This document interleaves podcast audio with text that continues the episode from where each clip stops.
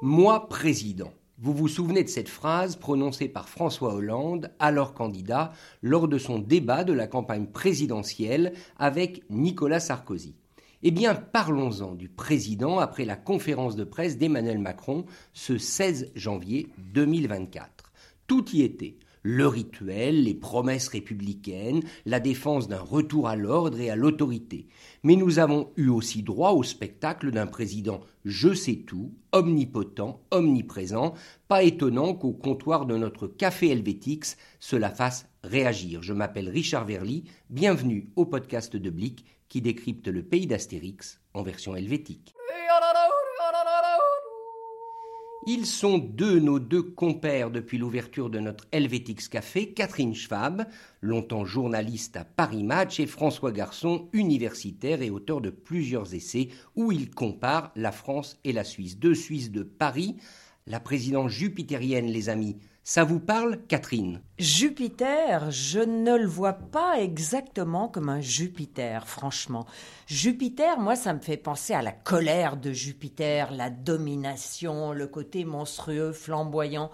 Il n'en est pas là, le petit Macron. Donc, euh, je le vois euh, volontaire, désireux d'avoir euh, de l'autorité.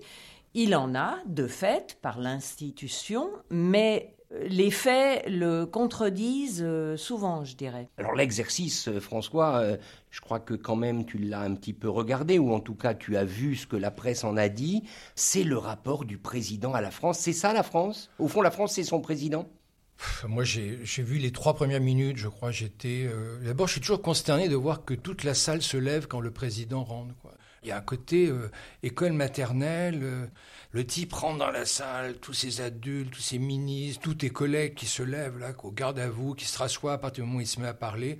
C'est à la fois désuet, c'est déshonorant pour euh, les gens qui assistent à cette prestation.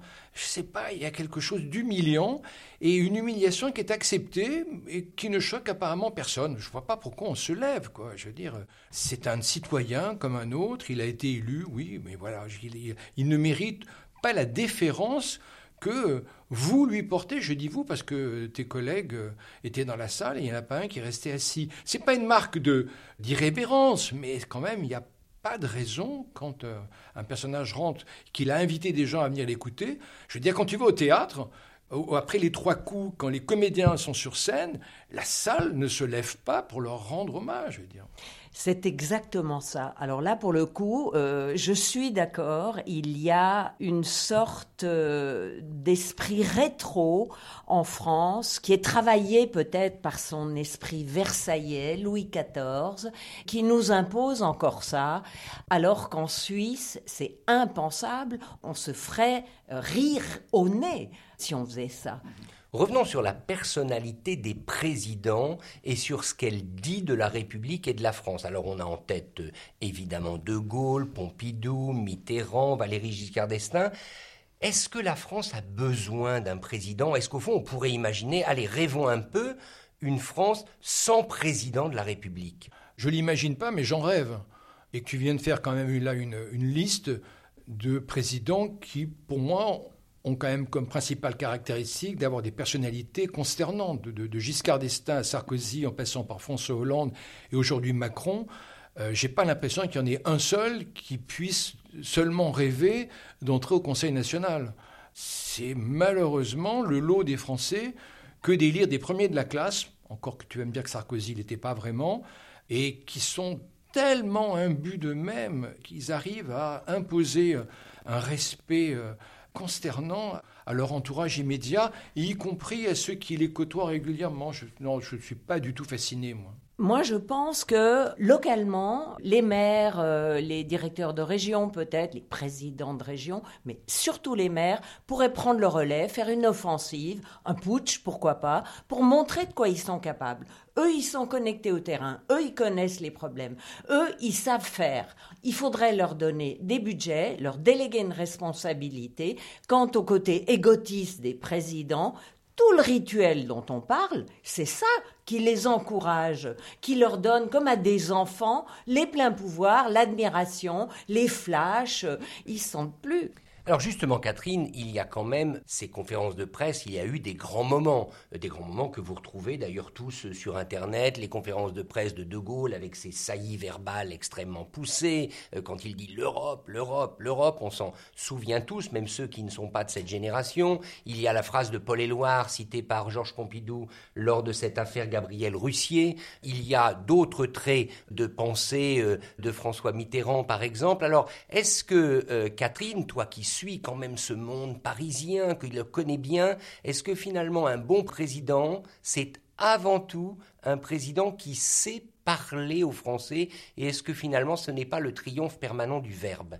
En France, indiscutablement, c'est le triomphe du verbe. Mais au-delà de ça, et les Français ne sont pas dupes, il faut une vision, une hauteur, une grandeur. Alors, qu'il y ait la flamboyance, le, verbe, le pitch, euh, les formules, Ok, mais s'il n'y a pas la vision, même s'il y a le verbe, ça marche pas.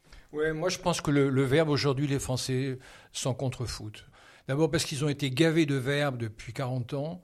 Ils voient que le verbe aujourd'hui, c'est un hôpital qui est en déroute, une école qui est à terre, une armée qui n'arrive pas à produire suffisamment d'obus pour les fournir en partie à l'Ukraine, des services publics qui vont à volo. Donc il y a un surverbiage il y a une espèce de logorée qui est la recette de l'exercice du pouvoir français. Je trouve moins insupportable. La raison pour laquelle j'ai pas écouté Macron, c'est que tu sens qu'il y a une telle jouissance à parler devant un auditoire captif de 200 personnes. Ils ont été formés à parler. Il reste toute la formation que tu as en partie suivie, toi, Richard. Sciences Po, c'est apprendre à parler. Et les Français sont en extase quand un type parle sans notes. Et alors? Et alors Tu peux parler avec des notes, mais si tu dis des choses intelligentes qui sont ensuite suivies des faits, c'est beaucoup plus intéressant et beaucoup plus profitable au pays et à la collectivité que quelqu'un qui parle sans notes, qui s'écoute parler et qui derrière est impuissant. Je voudrais revenir avec vous deux sur ce rituel de la conférence de presse au palais de l'Élysée. Alors François l'a dit, le gouvernement entier se déplace, se lève à l'arrivée du président. Une conférence de presse qui a été diffusée cette fois-ci sur les deux grandes chaînes de télévision, TF1, France 2, un certain nombre de chaînes d'information en continu. On est dans la politique spectacle. Clairement. Catherine, est-ce que cette politique spectacle, François dit que les Français en ont marre? Moi, j'en suis pas si sûr. Je pense que le spectacle fait aujourd'hui partie de notre quotidien, de notre vie. Il y a les selfies, il y a les euh, TikTok, euh, évidemment. Mais pour une fois, je dois dire que je rejoins François pour ce show qui pêche par vacuité.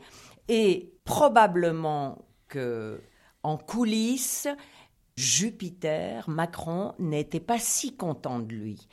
Il avait conscience d'après ce que j'ai ressenti, de remplir le vide par moment, de faire son petit numéro par moment. Il peut pas ne pas voir qu'il danse sur un volcan, que les choses ne sont pas si faciles, qu'il suffit pas de les énoncer pour qu'elles se réalisent. Donc, euh, je crois pas que cette conférence était une grande réussite, même médiatique. Vous y allez quand même assez fort. Regardons du côté de la Suisse. Je ne suis pas sûr que l'un de nos conseillers fédéraux soit capable comme Macron, d'entrer dans le détail du système de santé, dans le détail de l'éducation, d'être capable d'énoncer des mesures. Il est quand même fort, ce président, et est-ce que ce n'est pas ce qu'attendent les Français? Au fond, le président omniscient et omnipotent dont je parlais tout à l'heure, peut-être que les Français le veulent, François. Alors, tu es en train de dire qu'un conseiller fédéral qui s'occupe du département de justice et police ne s'intéresserait pas à la santé ben, Dieu merci Je veux dire, euh, à chacun son prêt et les veaux sont bien gardés. Tu t'extasies parce qu'il est capable de citer 250 euh, communes euh, où il y a un problème de nappe phréatique, là il y a un problème de débordement de vasques. Enfin, je veux dire, c'est n'importe quoi. Je veux dire, c'est simplement un show je mets entre guillemets, éblouissant de quelqu'un qui a beaucoup de mémoire. Et là, pour la première fois, ce qui m'a frappé, c'est qu'il avait des notes devant lui. Donc ça veut dire que soit il faiblit, soit il se désintéresse de son boulot, ce qui est aussi une possibilité parce que il s'aperçoit quand même qu'il pagaille dans le vide. Mais je dirais que Dieu merci, les Suisses échappent à ce type d'esbrouf. malheureusement, il n'a pas tort, hein, euh, François.